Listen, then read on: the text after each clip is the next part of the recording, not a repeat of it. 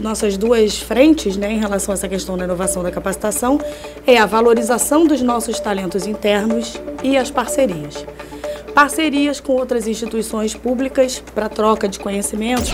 E aí a gente precisa entender nesse mundo atual quais são tantas maneiras que a gente pode se capacitar, né? Como é que uma pessoa hoje, uh, estando nas suas casas, na frente do computador, podendo sair muito pouco, frequentar muito poucos os lugares presenciais, as escolas, as universidades, como é que o pessoal consegue se capacitar estando em casa, né? Como é que eu posso me capacitar?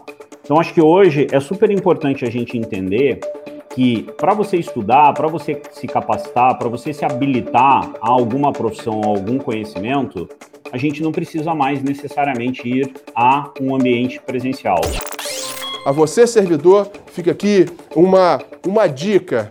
Aperfeiçoem-se sempre. Busquem ser mais competentes do ponto de vista técnico e do ponto de vista comportamental. Está começando o podcast Radar IBGESP, a agenda permanente do gestor público. O meu nome é Marina. E o meu é Dolores. E essa é mais uma edição do nosso podcast. Eu agradeço a você que vai nos escutar falar sobre educação de gestores públicos em tempos de pandemia. Bom, Ninguém melhor para falar sobre esse assunto do que uma profissional que integrou uma secretaria que esteve na linha de frente do combate à Covid-19. Eu estou falando da Secretaria Estadual de Saúde de São Paulo e da profissional Juliana Ferreira, que é diretora do Centro de Metodologias de Ensino em Saúde.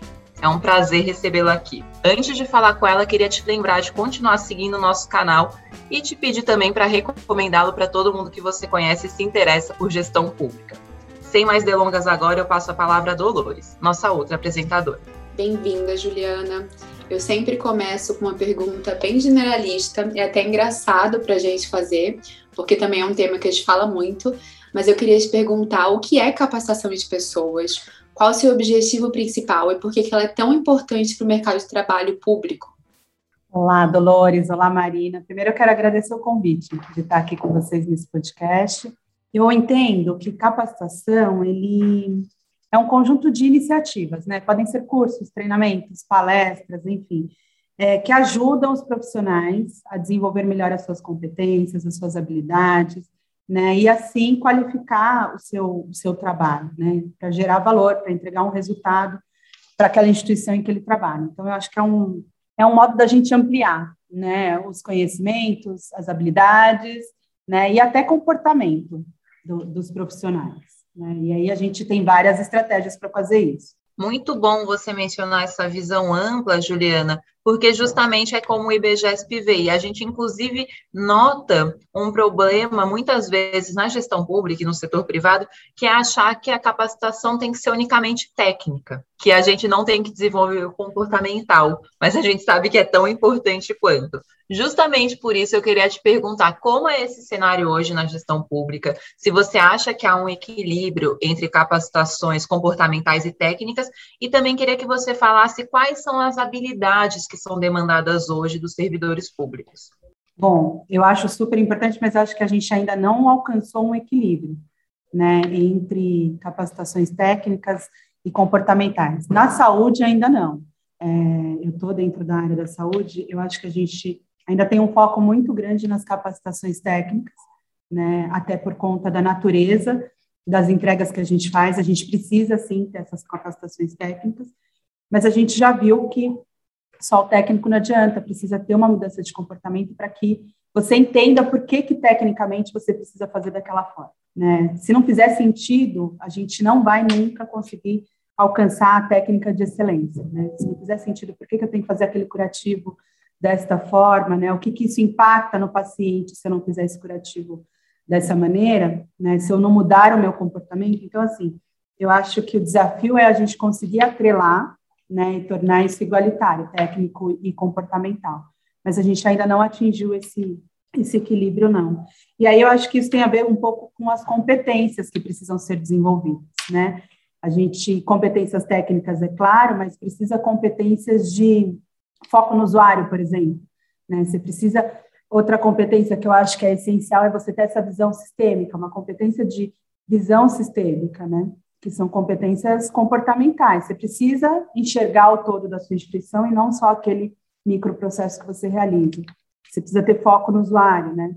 Você precisa ter é, um pensamento crítico, criatividade, enfim, são algumas das competências comportamentais que eu acho essenciais no dia de hoje, né? E se a gente for colocar na balança, eu acho que hoje são muito mais competências comportamentais que a gente precisa desenvolver do que técnicas, né? A gente é muito bom de técnica, a gente atinge a excelência, mas alguns comportamentos ainda não. Muito bom. Eu acho que quando a gente coloca esse paradigma ali entre formação técnica e formação comportamental, é bom lembrar que ambas têm teoria, né? Eu acho que qualquer coisa que você vai aprender na vida tem alguma, algum lugar de pesquisa sobre aquilo. É, mas a gente percebe também que tem um, um desalinhamento entre o treinamento puramente técnico e um treinamento que traz uma, uma teoria, mas que também caminha para a prática. E eu uhum. acho que na gestão pública isso é muito essencial, porque tudo é muito legalista, né? Sempre vai estar balizado em leis. Na saúde, você vai estar balizado em conhecimento profissional da saúde, né? Que também é uhum. é complexo, mas que você precisa alinhar ali a prática. Como que você consegue garantir isso num treinamento, numa capacitação? É, eu vou falar um pouco da realidade aqui na Secretaria Estadual, né? A gente tem um, um universo muito grande, né? Número de servidores, número de unidades, eu estou dentro da, da gestão central né, da secretaria. Então, a gente precisa disseminar isso para todo o Estado. É, então, uma estratégia, por exemplo, que a gente tem usado é treinamentos teóricos são feitos de forma remota para todo mundo, para ter um alinhamento conceitual, né, para ter uma base, e a gente precisa fazer um trabalho com os RHs locais, para que a parte prática seja feita pelos RHs locais. A gente não consegue ter um braço para atingir todo mundo lá na ponta. Mas é, eu acho que o, o, diferencial é o que você faz na ponta precisa conversar com a teoria que está no nível central. Né? Então a gente precisa ter muita essa articulação com quem está na ponta, porque ninguém melhor do que quem está na ponta para saber na prática como que as coisas funcionam. Então quem está na ponta, inclusive subsidia a gente para que a gente possa fazer a parte teórica, né? Para que a gente possa fazer a parte conceitual e aí eu acho que precisa ter atrelado uma avaliação. Né? Então, fizemos a parte conceitual, na ponta o RH é quem é o responsável por fazer esse treinamento prático e a gente, junto com o RH, precisa avaliar indicadores se isso está funcionando. Né? Se na prática a gente diminuiu o número de quedas, por exemplo, que é um indicador, né? não conformidade de medicamentos, enfim, se isso na prática funcionou. E eu acho que é uma constante, não é um treinamento aliás, nenhum deles, que você dá uma vez e acabou, né? A gente precisa sempre treinar, sempre reciclar, retreinar, enfim, é, é uma constante. A gente não, nenhum treinamento, eu acho que a gente dá conta de uma oferta só, pronto, aprendeu e tá tudo certo. Até porque a gente é aquilo que a gente está falando, tem o comportamento, né? Isso demora para mudar, então a gente precisa a todo tempo estar tá esse está retreinando. E aí eu acho que é essencial que a gente tenha é, as pessoas da ponta que conhecem a técnica, fazem a prática, e a gente dá conta de fazer a parte teórica. Eu achei essencial isso que você falou, Juliana, de aproveitar a prata da casa, né? O conhecimento das pessoas, até porque você forma multiplicadores quando você Sim. age dessa maneira. O IBGESP atua muito com diversos órgãos públicos ou fundações da área da saúde, inclusive com vocês da Secretaria uhum. Estadual de Saúde de São Paulo, e também na FID, né, que faz mais de 5 milhões na área de radiologia todos os anos, e a gente busca sempre aproveitar esse conhecimento interno. Se a gente vai ensinar, por exemplo, como usar uma bomba injetora de contraste, ou então qual o procedimento correto numa tomografia computadorizada, por que não conversar com a linguagem de quem opera esses aparelhos todos os dias, né? Então, eu acho que a gente tem que trazer justamente para o EAD esse ar de realidade, de proximidade. E já que eu já estou falando de EAD, eu queria aqui perguntar para você como é que foi na pandemia essa adequação ao trabalho remoto. Como é que uhum. vocês fizeram para dar conta? Porque foi um momento emergencial, que vocês estavam ali na linha de frente do combate a uma doença desconhecida e vocês precisavam ensinar para esses profissionais as novidades sobre essa doença até então desconhecida. Como vocês uhum. fizeram isso de maneira segura e remota? É, foi uma loucura, né? Primeiro que assim, a Secretaria da Saúde, na sua grande parte, não trabalhou remotamente, nem os postos administrativos, né? É, a gente aqui, por exemplo, que trabalha na área de metodologias de ensino, nós não fizemos trabalho remoto. Assim que é, a gente soube que foi publicado os novos protocolos de atendimento, essa equipe aqui foi uma das equipes responsáveis, né, é, pelos treinamentos do protocolo. Então, a gente rapidamente pegou o protocolo e transformou ele em videoaulas, né, era o que a gente conseguia fazer é, naquele momento, porque esse protocolo precisava ser disseminado muito rapidamente. A gente produziu conteúdos é, do protocolo em menos de 15 dias, né? Então, montamos é, um curso todo à distância, que às vezes um curso que demora três, quatro meses para ser produzido, ele foi produzido em 15 dias no máximo, com videoaulas, para ser disseminado por todo o estado. Então, assim, é, e aí, a partir daí, né, a gente já tinha é, uma expertise em educação à distância, a gente já tinha uma plataforma desde 2012 ativa, com cursos no nosso portfólio. Então, assim, não era uma cultura nova para os nossos servidores fazer um treinamento à distância nesta plataforma, tá? Então, o que ficou de novo era o protocolo, era o conteúdo, né? Eles já sabiam como acessar a plataforma, já sabiam como fazer, né? Tem o login, tem o senha, tem tudo. O que estava de novo era o conteúdo. E aí foi meio um treinamento em serviço, né? Algumas unidades reuniu os servidores ali na linha de frente, vamos assistir esse vídeo. É, a gente teve parceria com o INCOR, aqui do Hospital das Clínicas de São Paulo, para poder fazer telemedicina. Né? Então, uma coisa que cresceu muito na pandemia e que a gente não tinha essa cultura é a telemedicina. Então, a gente teve profissionais do INCOR que foi, foram quem é, criaram o protocolo, dando instruções para os nossos hospitais na, lá na ponta. Né? Então, eles mostravam o exame, mandavam o exame via scanner e os especialistas iam trocando ali com toda a equipe multiprofissional. Então, acho que essa parte da telemedicina foi a parte que a gente deu um salto, né, né treinamento através de telemedicina. E na plataforma, nós tivemos três cursos novos, né, um curso é, com protocolos para a equipe médica, para a equipe de enfermagem e para a equipe de fisioterapeuta, fizemos um curso para cada um, e um curso que a gente chamou de medidas de prevenção, combate ao Covid, que era um curso aberto para todos os profissionais, não necessariamente profissionais da linha de frente, onde a gente focou em como lavar a mão. É impressionante, né? A gente acha que não precisa ensinar a lavar a mão. E essa pandemia veio para mostrar que a gente precisa aprender a lavar a mão. Então, foi, foi um pouco isso que a gente fez ao longo dessa pandemia. Essa cultura já existia de treinar remotamente. Os nossos profissionais não ficaram trabalhando remoto, o que eles tiveram que fazer, o que foi novo foi o conteúdo, né, que foi todo muito novo, e a telemedicina, que eu acho que foi um, foi um ganho também. Pensando nesse cenário, Juliana, que competências você acha que começaram a ser requisitadas desse profissional? Porque, assim, pensando como pessoa física, né, ah, foi uma doença nova, um momento novo. Eu lembro que lá no começo a indicação para a população era uma, né? Não busque o hospital, busque o hospital. Eu estava tentando entender como reagir e vocês do administrativo, da área de educação, precisaram também ser um suporte para quem estava ali de plantão todos os dias, né, atuando com, com o cidadão. Que competências você consegue elencar aí que foram desenvolvidas? A gente teve que desenvolver uma competência de. Eu tenho um, um, uma metodologia aqui que, que a gente, da OCDE, que a gente viu esses dias, né? Ele tem um baralho de competências e tem uma competência lá que eu acho tão bacana que, por mais que os nossos profissionais estivessem já um pouco familiarizados com a plataforma, né, eles ainda tinham duas opções, né, o presencial e o remoto. Então, alguns, né, se pegaram nessa, ah, eu ainda tenho presencial, então vou adiando esse esse remoto o máximo que eu posso, e aí na pandemia não teve jeito, né, que eles chamam de alfabetização de dados, que é você utilizar os dados para tomar decisão, tomar decisões baseadas em evidências. Mais do que nunca na pandemia, a gente precisou fazer isso. Não dava para a gente não olhar os números né, antes de tomar qualquer decisão. Né? Eu acho que isso ficou claro é, na postura do governo estadual. Né? Então, tudo, todas as decisões foram baseadas em dados. E acho que essa é uma competência que os nossos profissionais precisaram desenvolver nessa pandemia né, é, se pautar em dados para tomar qualquer decisão, né, dados e evidências. A gestão do tempo é uma, uma competência que a gente precisou desenvolver, né, era tudo muito urgente, tudo, tudo, tudo, né, não tinha uma coisinha que não era urgente nesse momento.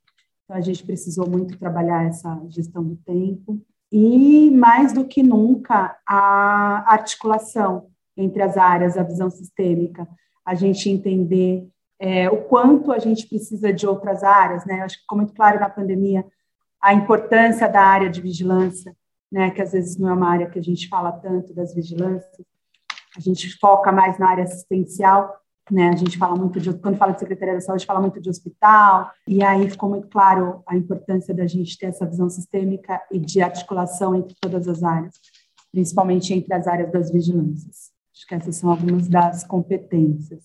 Ótimas competências, Juliana. Eu até lembrei, inclusive, a gente passou por um processo de remodelação da nossa marca, do nosso visual esse ano, IBGESP, e quando a gente foi definir nossos valores, reafirmar os antigos e pautar os novos, a gente colocou gestão baseada em evidências, né? Porque se tem algo que o ano de 2021 deixou claro, é que não dá para se pautar em achismos, né? A gente já sabia disso há muitos anos, uhum. mas é algo que a gente tem que salientar. Bom, a gente sabe que a pandemia trouxe inúmeros desafios, você já os mencionou aqui, mas eu queria saber, aqui pensando no meu lado, como alguém que mensura também os resultados dos treinamentos, que sabe que eles têm que gerar indicadores sólidos. Como é que a pandemia afetou essa área de gestão de pessoas, de gestão de treinamento? Como é que vocês mensuravam? O resultado desses materiais? É, eu não estou na ponta, né? Então, alguns indicadores, eu não consigo falar para vocês como eles foram mensurados, por exemplo, indicador dentro de uma UTI COVID, por exemplo. Eu sei que a gente tem indicadores dos atendimentos de telemedicina e o quanto isso impactou em, sei lá, respiradores funcionando direito, né, adequadamente, mas eu não tenho esses números para passar para vocês. Mas o que, que a gente usou aqui para mensurar? Os cursos é, de protocolo COVID, a gente precisou fazer contratações de emergência, né?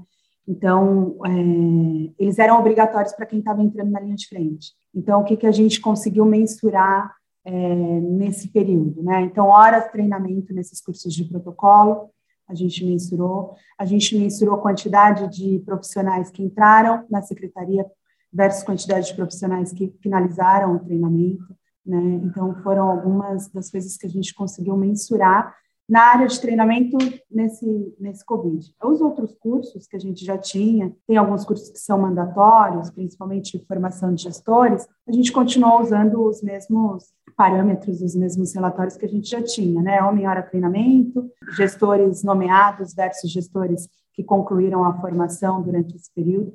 Esse número é, baixou um pouco, né? Até, a gente até entende, os gestores eles estavam ocupados, no atendimento ao Covid, né? Tanto que a gente tem um, tinha um prazo para que eles fizessem essa formação, que é de seis meses. Durante esse período de pandemia, a gente não, não, não teve esse prazo como obrigatório, né? A gente tirou o prazo de seis meses para que eles fizessem a formação. Então, a gente até entende por que, que esse número diminuiu. Mas agora, aos poucos, eles estão voltando a fazer essa formação de gestores, agora que os números estão um pouco melhores. Muito bom. Eu acho que a gente deixou essa pergunta um pouco para o final, porque ela uhum. consolida que a atuação de vocês tem sido ali alinhada, misturar teoria é, técnico com comportamental, teoria uhum. com prática. Então a gente sabe que há um tempo vocês têm atuado na formação de liderança e a nossa parceria entrou ali com o braço técnico, né? Então todo mundo passou por um ciclo de liderança, formação de uhum. pessoal, para depois chegar na tal visão sistêmica, então caminhar por licitações de contratos, finanças públicas, governança. Eu queria que você contasse para o nosso público como que vocês desenharam esse processo e como que ele tem funcionado. Esse é um super case que a gente tem aqui.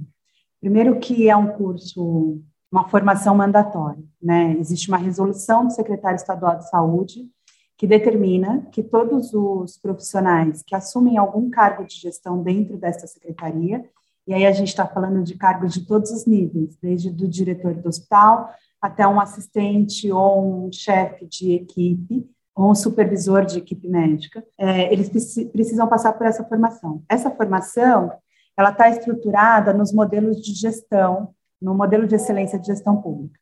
Né? Então, esse modelo de excelência de gestão pública, ele é baseado no modelo de gestão da FNQ, da Fundação Nacional de Qualidade, e ele tem oito fundamentos. Então, essa formação, ela está pautada nesses oito fundamentos, né, que é planos e estratégias, a sociedade, é, inovação, a liderança, enfim, são oito fundamentos. E aí ele tem, ele passa por uma formação à distância, né, então, vamos fazer o fluxo foi nomeado, saiu a sua nomeação no DO, você vai receber um e-mail do seu RH avisando que você tem seis meses para concluir a etapa 1. Né? Ele está estruturado em quatro etapas.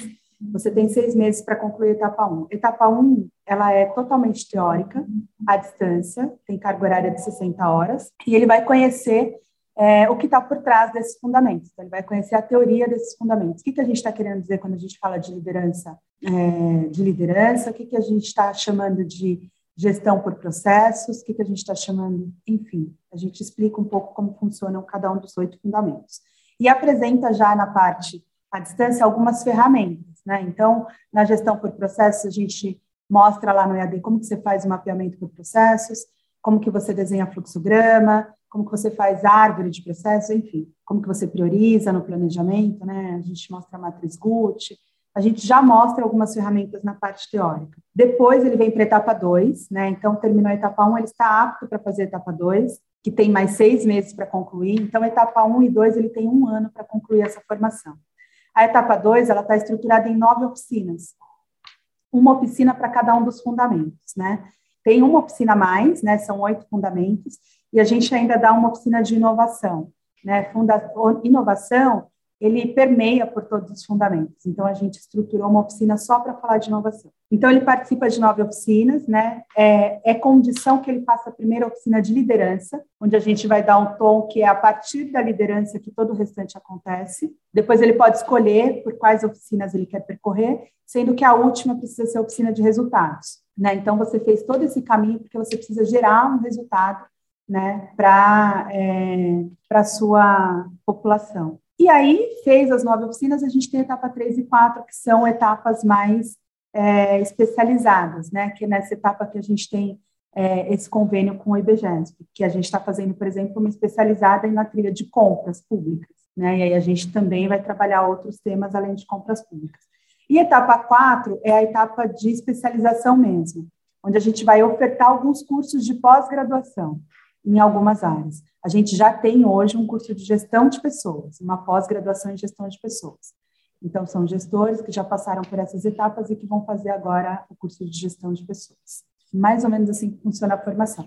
Então, o núcleo básico, ele dura um ano de formação. Muito bom, eu, eu tive o prazer de participar de uma das oficinas, eu acho que a minha foi de resultados, né? Porque foi o momento que todo mundo trouxe os cases, o que, que conseguiria Sim. mudar.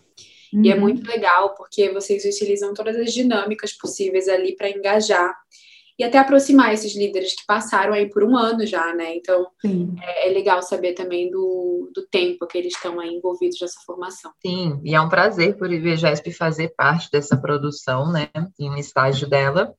Mas, infelizmente, aqui eu vou ter que finalizar a nossa conversa, porque a gente queria muito falar sobre como é legal também trabalhar em conjunto com vocês, mas eu vou para um quadro que é super legal, que é o Pausa para Opinião, que é quando a gente fala sobre um aspecto da nossa sociedade complexo e você opina sobre ele com a sua visão de profissional. A gente vai falar aqui no quadro sobre um tema que com certeza é, atinge a todos nós, né, no Brasil, que é o estigma do servidor público, é algo que o IBGESP fala continuamente, que é algo que a gente tem que combater de fato, né? Existe o estigma de que o servidor público é acomodado, de que ele é avesso ao aprendizado, né? E, bom, não precisava da pandemia para mostrar que isso é mais do que mentira, né? O serviço público brasileiro é vital para as pessoas. Mas, já que tem gente que pensa assim, fala agora, Juliana, o que, que a gente pode fazer para combater esse estigma? Eu acho que, é, primeiro que é, existe algumas confusões, né? A questão do servidor público ser estável, né? As pessoas confundem isso com um mundo estável e a gente já viu que o mundo não está estável, né? A pandemia veio aí para gente para mostrar para a gente isso. É, tem o estigma da burocracia, né? Que as pessoas só conseguem enxergar o lado ruim da burocracia. Enfim, tem vários estigmas que levam a esse pensamento. Eu acho que o que a gente pode fazer e a gente tem feito é, primeiro, um trabalho de sensibilização, né, para a necessidade de mudança. E esse trabalho de sensibilização ele precisa ser feito primeiro com os próprios funcionários, né, porque é, não adianta a gente é, achar que dentro da, do serviço público não, não existe gente que pensa assim, né, existe aqui dentro mesmo. Então, a gente tem que começar um trabalho de sensibilização interno, né, mostrar para essas pessoas que não dá para a gente. A minha coordenadora brinca com a síndrome de Gabriela, né? Ah, eu nasci assim e vai ser sempre assim. É, então, eu acho que o grande desafio é a gente conseguir internamente sensibilizar essas pessoas, né? Não são a maioria, né? Senão a gente, por exemplo, o SUS não tinha enfrentado essa pandemia como enfrentou, né? E se a gente não tivesse o SUS, a gente não estaria hoje, né? Pensando em algumas aberturas ou com, esse número de pessoas vacinadas que a gente tem. Enfim, a gente não tinha conseguido dar conta dessa pandemia se não fosse esse sistema. Mas eu acho que o primeiro trabalho é a gente sensibilizar quem está aqui dentro, que é a minoria, mas a gente precisa aqui dentro mostrar para quem está fora do serviço público é, que as coisas não funcionam assim, né? Eu brinco que acho que a gente tem que aproveitar, a grande parte da nossa população conseguiu enxergar isso com a pandemia, a gente não pode deixar esse barco passar. Né? A gente tem que aproveitar é, essa sensibilização toda pelo SUS, pelo serviço público e trabalhar em cima dele. Eu acho que é um, é um trabalho de formiguinha, mas que precisa ser feito. Concordo totalmente. Então a gente finaliza aqui com mais uma mensagem de valorização ao SUS, aos servidores públicos e te parabenizando por esse excelente trabalho feito durante a pandemia. Juliana, até a próxima, pessoal.